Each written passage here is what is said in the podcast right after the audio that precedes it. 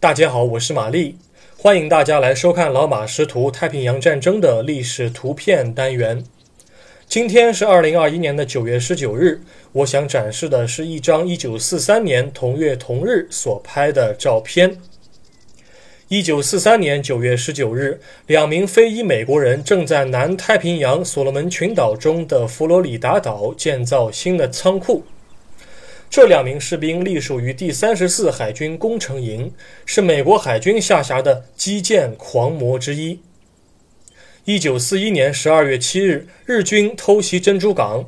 三周之后，美国海军少将本·莫里尔提议组建海军专门的工程部队。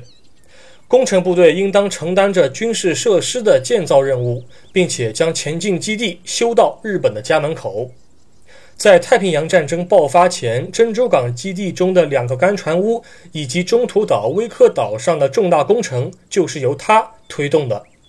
次年三月提议通过后，海军便组建了专门的工程部队，正式名称称为海军工程营，简称为海风。海风 CB 不仅能够正好对应上工程营 Construction Battalion 的英文的简称，同时还兼具了海军。以及密封、勤劳干活的特点。海风工程部队在组建之初几乎没有什么黑人，但是在部分法案的推动下，部队中的非裔美国人占比开始大幅提升，征兵部门也开始逐渐摆脱种族歧视的陈旧思想。在最辉煌的时期，海风工程部队中的非裔美国人总数超过一万两千人。但是在具体的部队编制中，士官基本上都是白人，那么这也是当时的历史局限。第三十四海军工程营主要服役于图拉吉岛、瓜达尔卡纳尔岛、圣埃斯皮里图以及冲绳地区。部队同时也向周边岛屿派遣规模较小的工程部队。照片中的两名士兵正拿着螺丝刀固定房屋的框架。